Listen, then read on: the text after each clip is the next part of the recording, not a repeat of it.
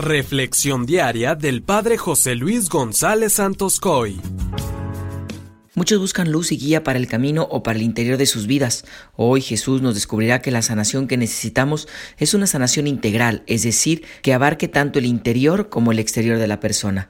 El Evangelio que vamos a meditar es de Mateo 9, del 1 al 8. En aquel tiempo Jesús subió de nuevo a la barca, pasó a la otra orilla del lago y llegó a Cafarnaúm, su ciudad. En eso trajeron a donde él estaba a un paralítico postrado en una camilla.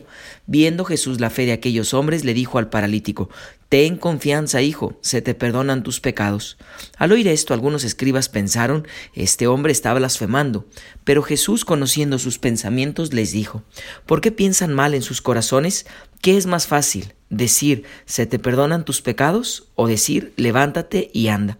Pues para que sepan que el Hijo del Hombre tiene poder en la tierra para perdonar los pecados, le dijo entonces al paralítico, levántate, toma tu camilla y vete a tu casa.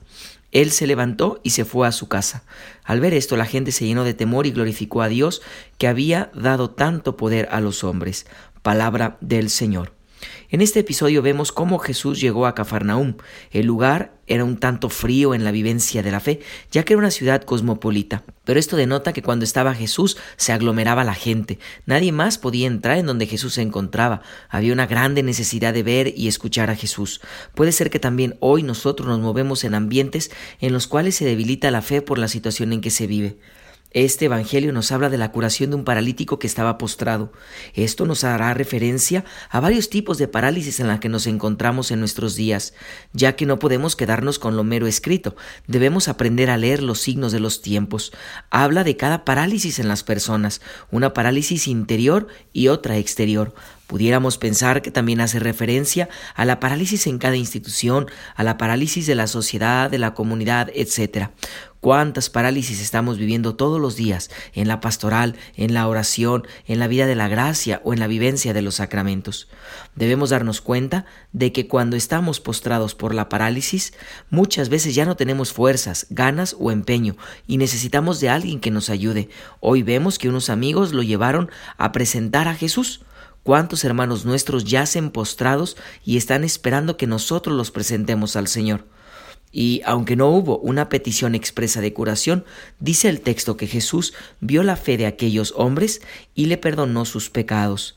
Entonces, esto nos demuestra que la urgencia de Jesús es curar el interior de la persona, curarle el corazón, restaurarle la vida de la gracia, porque el exterior depende del interior si tienes problemas con tu matrimonio o con tus hijos, si los demás están paralizados por la indiferencia, la rutina, los vicios, etc., no te desesperes y ve a presentárselos al Señor en la oración. Puede ser que por ver tu fe obre el milagro de la conversión de los demás.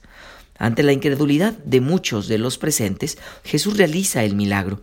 Esto nos deberá hacer reflexionar, ya que muchas veces solo se busca el milagro de parte de Jesús, pero no se buscan otras cosas que son en ocasiones más importantes como son la conversión de corazón, los sacramentos, la fe, la gracia, etc.